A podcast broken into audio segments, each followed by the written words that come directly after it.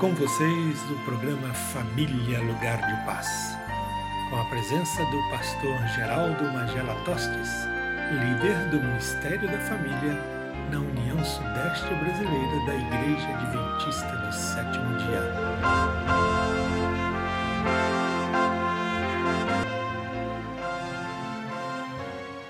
Olá, amigos. Eu gostaria de fazer uma pergunta para você. Seja bem sincero. Você é feliz? O que, que consiste esta felicidade? Se você disse não, por que, que você não é feliz? A verdade é que tem momentos que a gente está alegre, tem momentos que a gente está triste, e isso interfere na nossa felicidade ou na ideia que temos de felicidade. Mas de forma geral, você é uma pessoa feliz? Você vive triste ou você vive alegre? É claro que todos querem ser felizes. No seu casamento, você é feliz? Ou se você não é casado, onde você mora, você é feliz? O que, que consiste a felicidade para você? Tem pessoas que definem a felicidade como dinheiro na conta, outras com realização profissional, outras com satisfação amorosa. É uma emoção? É uma alegria? É uma sensação? Existe um conceito de felicidade hoje ensinado pelo mundo que a felicidade é igual a prazer. Quanto mais prazer, mais feliz. Mas isto é errado e muito perigoso. Há prazeres que reprimem a felicidade, por exemplo, o álcool, o cigarro, o adultério, as drogas, a mentira. Isto pode trazer doença lá na frente, morte, tristeza, separação, intriga, disputas. Na verdade, a felicidade não é igual a prazer. Há muitos anos atrás, eu descobri uma, uma definição de felicidade. E a definição que eu descobri, eu copiei guardei, que diz assim: a felicidade é uma atitude do espírito profundamente enraizada na carne. Não depende tanto do material como da atitude que adotamos e a valorização que tenhamos das coisas, dos fatos e das ideias. E isso é verdade. A felicidade é uma atitude. É quando você diz assim: Eu sou feliz, pronto. Ninguém vai tirar isto de você, mesmo que a circunstância não seja boa, mesmo que a situação que você está vivendo não está bem, mesmo que você está enfrentando um grande desafio. Eu me lembro que, junto com esta definição de felicidade, eu encontrei lá, foi um jornal há muitos anos atrás, e o jornal estragou e acabou perdendo, mas eu anotei ainda bem. Lá tinha a fórmula da felicidade Neste jornal dizia que a fórmula da felicidade é composta por quatro letras, e as quatro letras que compõem a felicidade são E, D de dado, V de verdade e M de Maria. O que, que seria a composição destas quatro letras? Lá embaixo no jornal tinha a decifração da fórmula da felicidade. E a fórmula da felicidade diz assim: esqueça de você mesmo. Quanto mais você pensa em você, quanto mais você quer para você, quanto mais você deseja para você, mais infeliz você vai se tornar. Por quê? Porque não são as coisas, não são as conquistas, não são as realizações, não são as buscas descobertas, mas sim você viver para o outro. Lá nesse jornal também tinha uma poesia que depois eu pesquisei e descobri que é a poesia de Gabriele Mistral, uma escritora chilena que diz assim: Toda natureza é um anelo de serviço. Serve a nuvem, serve o ar, serve o suco da planta. Onde houver uma árvore para plantar, planta você. Onde houver um erro que corrigir, corrige-o você. Onde houver um esforço de que todos se esquivam, aceita-o você se aquele que afastou embaraçosa pedra do caminho, se aquele que sirva, porque servir é igual a ser feliz. Que maravilha, não é mesmo? Isto é ser feliz, servir, ajudar, ser útil, proporcionar satisfação nas pessoas, alegria nas pessoas, realização nas pessoas. Isto muda tudo. Diz que o que somos que nós somos é aquilo que nós vivemos dentro de casa. Na verdade, eu sempre falo: você quer me conhecer? Passa três meses na minha casa. Aí você vai saber quem eu sou. E se na minha casa eu proporciono a felicidade, que é o serviço, eu vou ser feliz. Isso muda tudo na sua vida, muda tudo na vida de cada um de nós.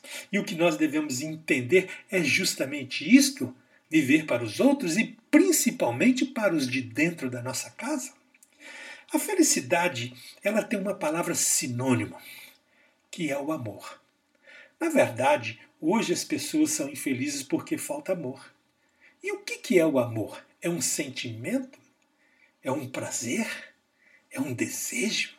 Não, o amor é diferente de tudo isso. No contexto que eu estou falando, o amor é mais do que isso. E eu vou usar como referência a Bíblia, lá no livro de 1 Coríntios, no capítulo 13, no versículos de 4 a 8, o apóstolo Paulo define o que é o amor. E ele apresenta este tema de forma maravilhosa. Ele diz assim: o amor é paciente, é benigno, o amor não arde em ciúmes, não se ufana, não se ensoberbece, no versículo 4. O amor é você ser gentil, em outras palavras, ser educado, é ser fino no trato. O amor é não arder no seu interesse. O amor é não se ufanar e não se ensoberbecer. Estas duas palavras são sinônimas. Ser ensoberbecedor, é você sobrepujar a outra pessoa, é você dominar a outra pessoa, é você controlar a outra pessoa. É você querer que a outra pessoa faça o que você deseja. Isto não é amor.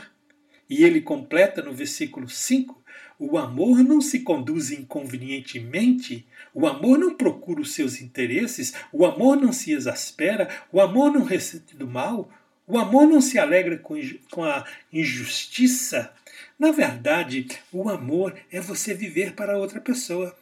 E ele completa ainda: o amor, ele diz assim no versículo 6, regozija-se com a verdade. O amor tudo sofre, tudo crê, tudo suporta. O amor tudo espera. E ele termina com uma definição fantástica: o amor jamais acaba. Tem pessoas que dizem assim: eu me separei do fulano porque acabou o amor.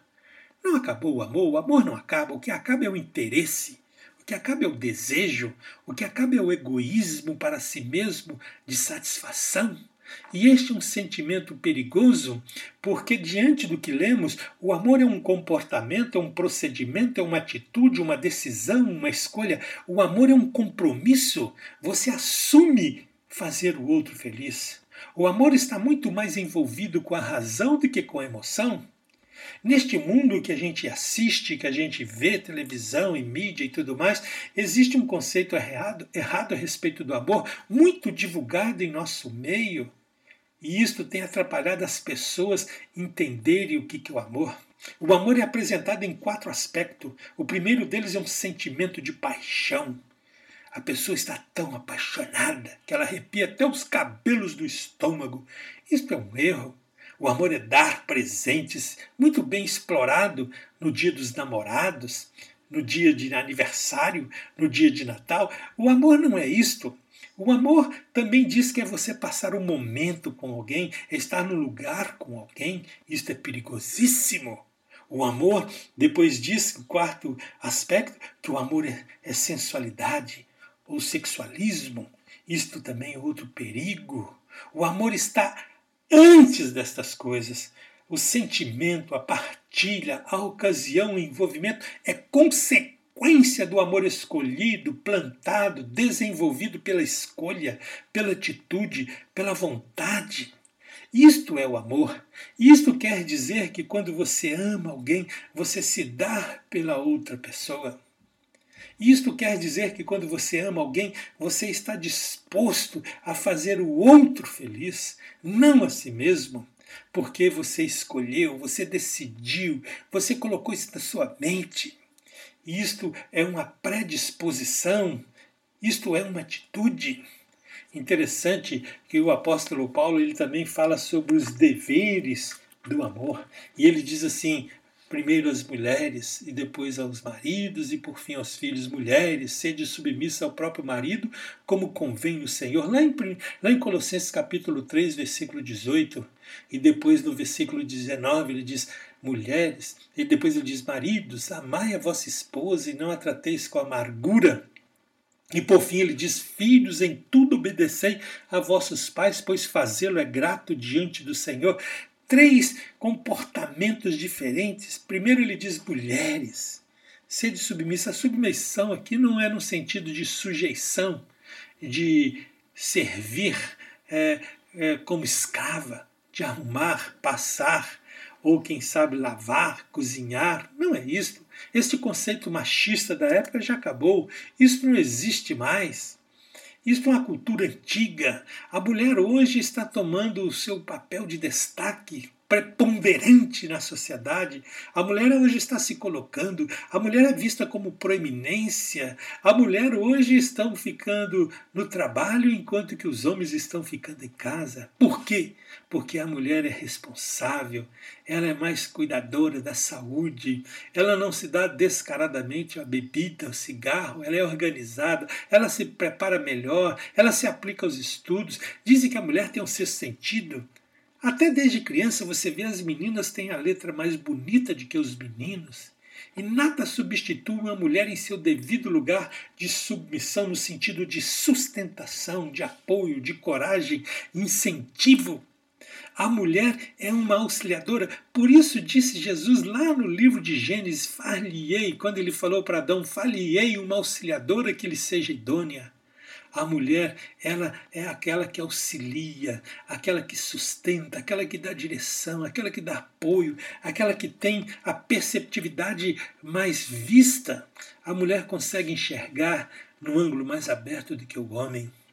Aqui está um, um verdadeiro é, conselho para os homens. Na verdade, a mulher é o incremento do homem que o motiva e lhe dá direção. E assim, mulheres, façam dos seus filhos, dos seus maridos, de seus amigos vencedores. O que atrapalha a mulher, às vezes, é a depressão, é a tristeza, ficar agarrada em si mesma. Eu sempre digo o seguinte: nada mais chato nesse mundo do que uma mulher chata. E uma mulher chata motivada é a pior coisa que tem. Portanto, não seja chata, seja alegre, seja insinuante, seja persuasiva, para o seu marido, para os seus filhos, não no sentido da sexualidade, mas no sentido da orientação, da educação, do incentivo. Por isto, você tem que ser submissa a Deus. Falei auxiliadora que ele seja submissa. Aqui o apóstolo Paulo escreveu às mulheres como convém o Senhor. Busque as mulheres a Deus e Deus vai abençoá-la para que ela seja útil dentro de casa. Por sua vez, o apóstolo diz também que as mulheres elas devem ser alegria e os homens, os homens falam assim, maridos, amai a vossas esposas e não a trateis com amargura. O homem, ele tem que amar a vossa esposa e ser gentil, não ser uma pessoa irritadiça. Maridos, você tem que amar com tratamento, com cordialidade, com agradabilidade. As mulheres são sensíveis e motivadas pela afetividade e os homens esquecem, esquecem de amar. Eu gosto que sempre quando eu falo que as mulheres precisam ser paparicadas, as mulheres precisam ser lembradas, cortejadas, olhadas, elogiadas. As mulheres precisam daquilo que eu chamo de motivação através de um sorriso, através de uma prestatividade, de um acompanhamento. O homem ao lado da mulher é aquele que se importa com ela, aquele que quer fazer dela um diamante lapidado, brilhado pela gentileza, pela ternura e pelo afeto que ele tem dentro de si. Isto é a beleza do relacionamento. Eu gosto de dizer que as mulheres precisam de três coisas da parte do homem. Elas precisam de segurança financeira, segurança física e segurança emocional. As mulheres gostam de ver os homens que trabalham. As mulheres gostam de ver os homens que lutam para o sustento da casa. As mulheres gostam de ver os homens que amparam ela fisicamente, que carregam o peso da casa, que fazem da, da sua tarefa a tarefa mais difícil. As mulheres gostam de segurança emocional. E assim as mulheres precisam ser assim cortejadas no sentido de colocá-las para frente. É isto que é a beleza da relação. Eu gosto de sempre falar que as mulheres precisam da alegria e da prestatividade. Mas eu gosto também de dizer, amigos, não só para as mulheres, mas também para os homens e para todos, para nós sermos felizes nesta vida, nós precisamos ser leais uns aos outros. A lealdade é o fator para multiplicar a felicidade familiar. A lealdade é que vai fazer o seu lar perdurar muitos e muitos anos. A lealdade, segundo o dicionário da língua portuguesa, é uma qualidade, ação ou procedimento de quem é leal. Leal é aquele que é sincero, franco, honesto, fiel ao seu compromisso. Leal vem do vocábulo lei, que quer dizer obrigação. Nós temos que ser leais uns aos outros, nós temos que proporcionar uns aos outros a lealdade da seriedade, da seriedade do compromisso, a lealdade ao casamento, a lealdade aos pais, a lealdade aos filhos, a lealdade àquilo que vai colocar você para frente, lealdade aos princípios, lealdade àquilo que a gente sabe que é o valor honesto, íntegro. É isto que vai multiplicar a felicidade. E também o apóstolo Paulo escreveu aos filhos: Filhos, em tudo obedecei a vossos pais, pois fazê-lo é gratidão diante do Senhor. Nós temos que entender que a obediência é um dos fatores que vai promover a felicidade. Obediência aos nossos superiores, obediência aos nossos pais, obediência a Deus. A obediência é um comportamento de procedimento. A obediência, com certeza, a submissão que nos leva à sujeição. Assim nós devemos ser obedientes, nós devemos ser felizes naquilo que a gente propaga, naquilo que a gente sente, mas principalmente naquilo que a gente faz. Nós temos que entender que a felicidade é que é gerada por cada um de nós vem de um compromisso honesto, um compromisso sincero que vai refletir no seu comportamento sem egoísmo, sem autoritarismo, individualismo, supremacia. Nós temos que entender que a nossa atitude de fé e amor a Deus se reflete também numa atitude de comportamento leal às pessoas. É isto que faz a, a, felicidade da vida. Nós temos que buscar os verdadeiros valores, não valores pequenos e mesquinhos, mas os valores eternos, os valores que vão acima das coisas deste mundo, os valores que estão além dos interesses que a gente vive nesta vida. Por isto, cingindo o vosso entendimento, sede sóbrios, disse o apóstolo Pedro, como filhos da obediência, tornai-vos santos no, no seu procedimento, com amor fraternal tendo purificado a vossa alma pela obediência.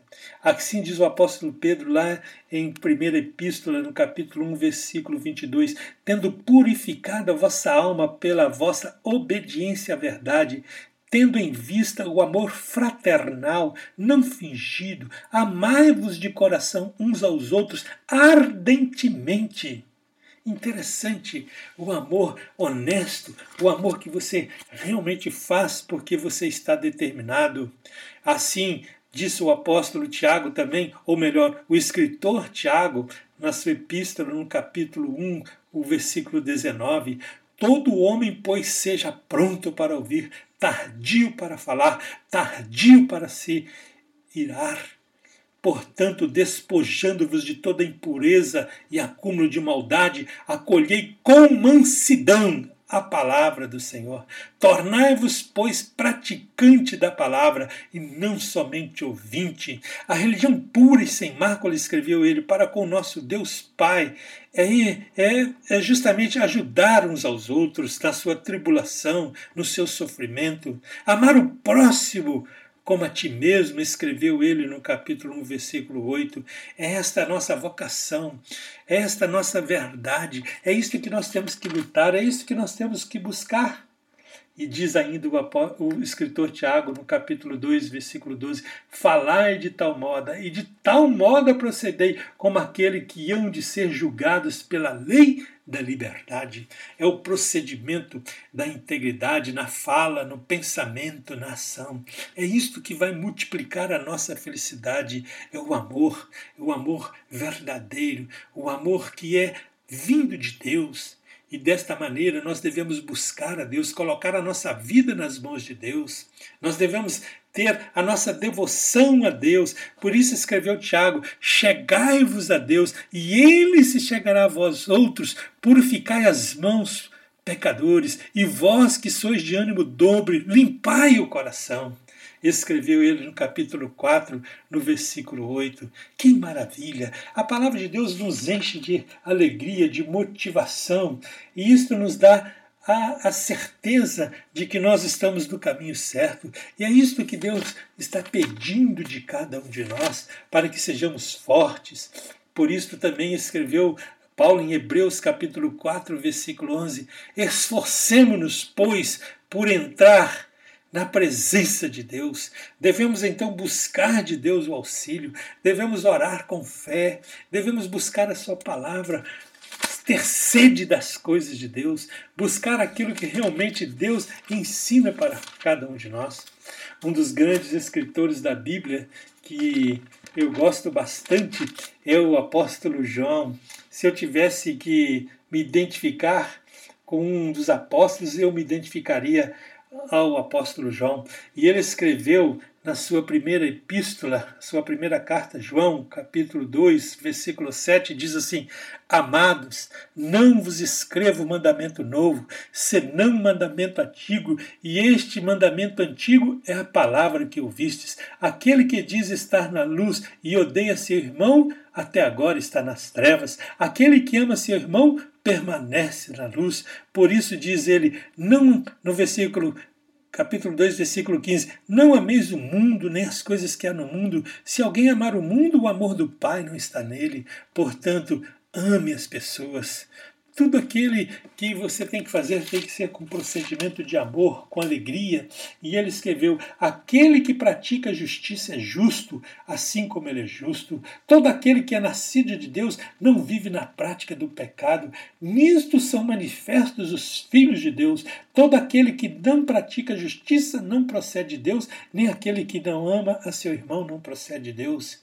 Que nós amemos uns aos outros, escreveu ele na sua carta, por isso ele diz: devemos dar a nossa vida pelos outros. Filhinhos, disse ele, não amemos de palavra nem de língua, mas de fato e de verdade, porque nós queremos estar na presença de Deus um dia, pois Deus é amor e nós, como filhos de Deus, devemos amar. Este é o apelo, este é o convite, esta é a fórmula da alegria e a Bíblia está assim cheia de conselho para cada um de nós. Disse ele João, no capítulo 4, versículo 21, ora, temos da parte de Deus este mandamento, que aquele que ama a Deus ame também a seu irmão. E ele diz: quando amamos a Deus e praticamos os seus mandamentos, porque este é o amor de Deus, nós estamos no caminho da felicidade. Irmãos, esta é a receita, o nosso procedimento, que sejamos dóceis, que sejamos educados, sem falar palavrões, sem gritar, sem buscar aquilo que o outro deve fazer, mas buscar aquilo que nós podemos fazer para o outro. Eu me lembro que há muito tempo atrás eu assisti uma entrevista de uma pessoa muito famosa e alguém perguntou para esta pessoa, era um professor universitário, eu nunca me esqueci disso há muitos e muitos anos atrás, quase 40 anos atrás, e esse entrevistador perguntou a esta pessoa famosa: o senhor é a favor do matrimônio? E ele disse: Não, eu sou contra o matrimônio. Mas por quê? Por que, que o senhor não é a favor do matrimônio? E ele respondeu: Jovem, se você quer ser feliz, você não deve se casar. Aí o entrevistador ficou triste e disse: Mas eu estou pensando em me casar, eu não devo me casar.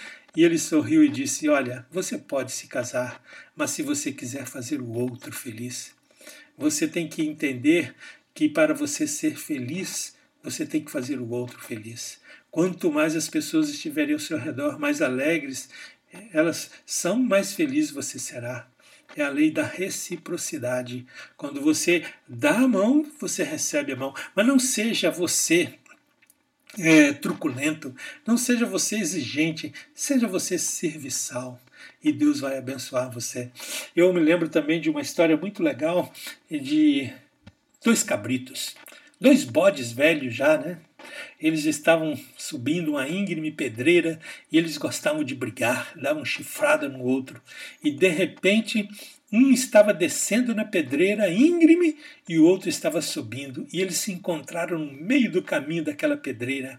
Aí um olhou para o outro e pensou: agora não dá para brigar, agora não dá para dar chifrada, agora não dá para levantar-se e ir para cima do outro, porque a gente vai cair aqui nessa ribanceira. E um olhou para o outro e pensou: como que vamos resolver esse problema? E, e um dos que estava ali resolveu abaixar. E quando aquele que resolveu abaixar-se, o outro passou por cima e eles foram cada um para o seu caminho, cada um para o seu lado. Na verdade, nas pedreiras da vida, nas encruzilhadas da vida, muitas vezes a gente se debate, muitas vezes a gente quer brigar, muitas vezes a gente quer procurar os nossos interesses, mas nós temos que nos abaixar, temos que nos humilhar, temos que ser cordatos, nós temos que deixar que o outro cresça. Por isso disse o grande precursor de Jesus Cristo, João Batista, quando foram falar de Jesus para ele, e ele disse: Importa que ele cresça e eu diminua. E esta é a lei do comportamento do amor, fazer com que o outro cresça e você diminua. Não tenta se sobrepujar, não tente ser maior, não tente ser melhor, não tente ser mais importante, mas apenas seja cordato. Às vezes o silêncio é melhor do que mil palavras. Não retrucar é você ser silencioso na hora certa. Eu gosto de citar uma frase antiga de Dom Pedro II que diz assim: Muito vence quem se vence, muito diz quem não diz tudo, e ao sábio que pertence a tempo fazer-se mudo.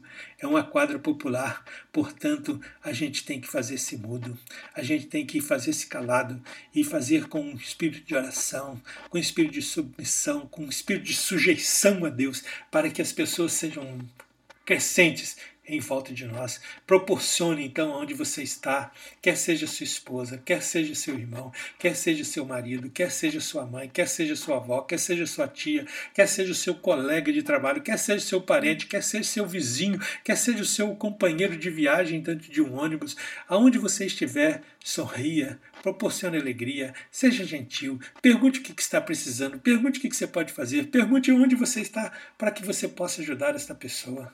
Isto vai gerar felicidade.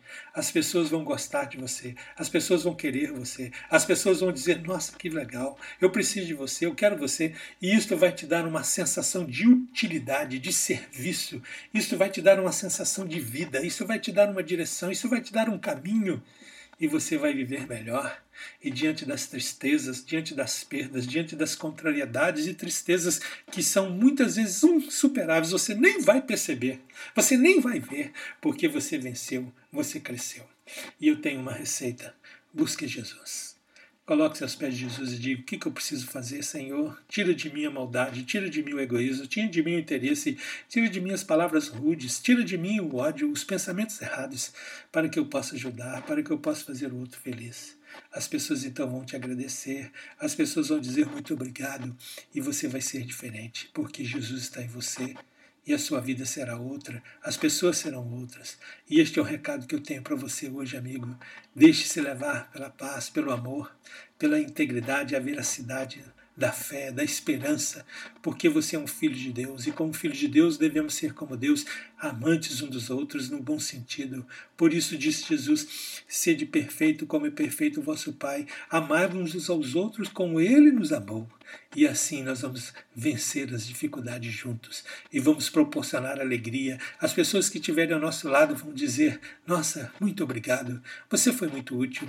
Eu quero que você esteja sempre ao meu lado. Me dê força, me dê coragem, me dê ânimo, porque você está recebendo de Deus. Esta é a felicidade, esta é a verdade. E que você possa ser feliz hoje, e que você possa ter esse espírito hoje, que você possa crescer nisto hoje. E nada possa impedir você de ser feliz porque você está fazendo a outras pessoas felizes. Este é o meu desejo, esta é a minha oração, esta é a minha vontade, este é o meu recadinho para você. E eu também quero dizer uma coisa: eu quero ser assim, estou lutando para ser assim, e eu quero buscar assim, porque somos falhos humanos e temos defeitos, é verdade, e muitas vezes caímos, mas vamos levantar, vamos nos colocar de pé e vamos fazer o nosso melhor, vamos dar o nosso melhor e vamos fazer das pessoas pessoas felizes eu deixo esse recadinho para você. Tenha muita alegria nesse dia, tenha muita realização, que Jesus te abençoe, que você seja forte e corajoso, que você não fuja, mas que você possa correr ao encontro das pessoas que estão ao seu lado, que assim Deus te ilumine e que realmente você conquiste a felicidade, porque é isso que Deus tem para você. E a melhor de todas vai ser a felicidade absoluta lá no céu. E enquanto não chegamos lá, podemos melhorar por aqui. Enquanto não estamos lá, podemos crescer por aqui. Este é o recadinho que eu deixo para você hoje. Seja feliz, tome essa atitude e Deus vai te abençoar. Este é o meu desejo e oração. Amém. Um abraço a todos, um abraço a você e a gente se vê no próximo áudio. Até lá.